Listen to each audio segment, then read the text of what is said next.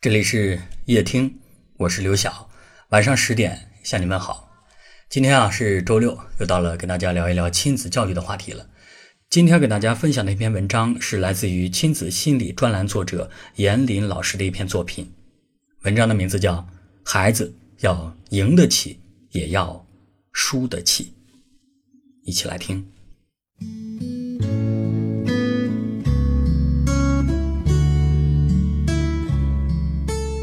前两天带孩子在小区里玩，看到有几个小朋友在玩剪刀石头布的游戏。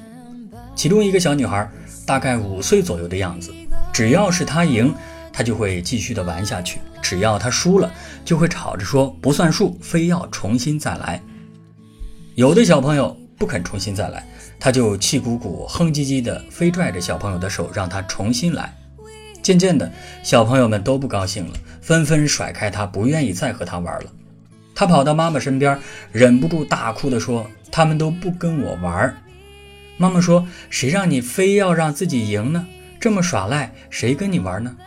看到这一幕，我不禁的感叹：输不起的孩子，往往也不可能赢，因为可能已经没有人愿意给他提供赢的机会了。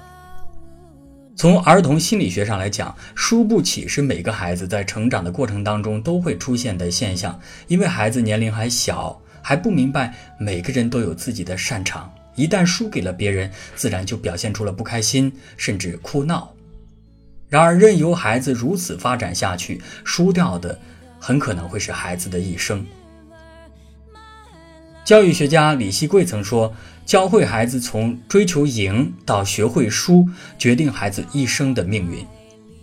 人生不如意事十之八九，怕输的孩子失掉了战胜自我的勇气，失掉了不卑不亢的姿态，更失掉了人生翻盘的无限可能。只有输了能够坦然认输的孩子，才能够更好的去面对挫折，在人生路上披荆斩棘，一往无前。”真正的成为人生的赢者。武志红在《为何家会伤人》当中提到过这样一个故事：他在北大读书的时候，有一位数学系的同学因为一门考试不及格，得了精神分裂症。有一次，那位同学在深夜发病，光着身子绕着宿舍楼跑，边跑边喊：“我是北大的，我是北大的。”想想这样的场景，真让人觉得。又心酸又感慨，能考上北京大学，无论在当时还是现在，都算得上是人中龙凤，本应该有着繁花似锦的未来。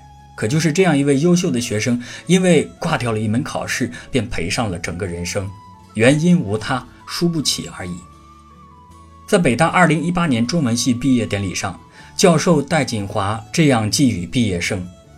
在歌咏与膜拜成功的流行当中，我们都知道，追逐成功是一场巨型的马拉松竞赛，起点处千军万马，终点处屈指可数，夺魁者凤毛麟角。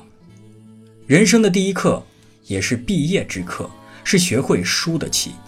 祝你们成功！如果你们不慎成功或者落败，那么输得起就好。我们都希望孩子变得优秀，都在告诉孩子怎么去赢，如何去赢。然而，如果不告诉孩子们如何去看待输，那么所有的优秀也许都会在某次失败之后化归为零。就像白岩松说的那样，每个人都想赢，但不怕输才是真正的关键。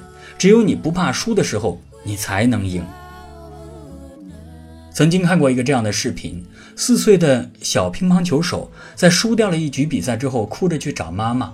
妈妈心平气和地对他说：“没关系，打起精神，不要哭，来看一看这是什么。”说着翻开他的小手掌，原来手掌里写的是他和妈妈的暗号：“集中时机。”妈妈接着说：“别哭，好好打球，集中精神，看准时机，主动一些。”得到妈妈鼓励的他，就像换了一个人似的，一下子扭转了局面，看准机会，频频扣杀，取得复赛的胜利。另一位小球员输掉了一局比赛时，也是哭着找妈妈，而妈妈还是先打了他一下，然后说：“人家都在看着，你还哭，自己不好好练习，这有什么办法呢？”然后推了他一下，说：“人家都在等着呢，等着你呢，听见没？你要是弃权吗？两位妈妈一比，高下立判。当孩子输的时候，前一个妈妈接纳孩子的悲伤与难过，给孩子稳定的支持与鼓励；而另一位妈妈嫌弃孩子的软弱与泪水，给孩子雪上加霜的批评与说教。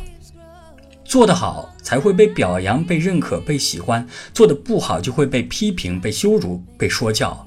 那长此以往，孩子怎么可能坦然的去面对输这件事情呢？想让孩子输得起，家长就必须要改变对待孩子输的态度。当孩子输了的时候，认可和接纳孩子的情绪，告诉孩子：“我知道你输了一定很难过，但是不管你有没有达到目标，爸爸妈妈都是爱你的。”给予孩子情感上的支持与鼓励，不和别人家的孩子去比较，帮助孩子找到进步的方法，这样孩子才能够顺利的迈过这道坎儿，既不哀怨自己的输，也不嫉妒别人的赢，成为一个输得起的孩子。前些日子，澳大利亚游泳选手霍顿在孙杨夺冠之后拒绝与孙杨合影，这引起了网友的热议，一时间输不起的霍顿成了网民的笑柄。输了比赛就讽刺对手，实在是有失风度。那些输不起的人，往往对自己的失败无法释怀，对别人的成功又耿耿于怀。只有学会坦然地面对别人的成功，为别人的成功真诚地鼓掌，才是掌握了输赢二字的真谛。只有那个时候，无论是自己赢还是别人赢，才都是一件开心、快乐和值得庆祝的事。只有那个时候，你才会真正的不在乎输赢，坦然的面对自己的不足，把着眼点回归到反思自己与别人的差距上，获得长足的进步。我的女儿曾经也有颗输不起的玻璃心，玩桌游的时候呢，只要是她一输就会嚎啕大哭。我曾经尝试过去接纳她的情绪，支持和鼓励她。虽然女儿有了明显的进步，但是她从心底里还是很在乎输赢的。而且我发现，相比自己的输，她更介意的仿佛是别人的赢。就像她说的那样：“怎么每次都是你赢？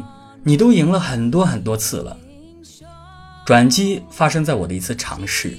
那次只要她一赢，我不再像从前那样表扬她说“你真厉害”，而是说：“哇，恭喜你！虽然我输了，但是你赢了，我也很开心，所以我要恭喜你。”然后我握了握她的手，表示恭喜，几乎是立竿见影，女儿就发生了一些变化。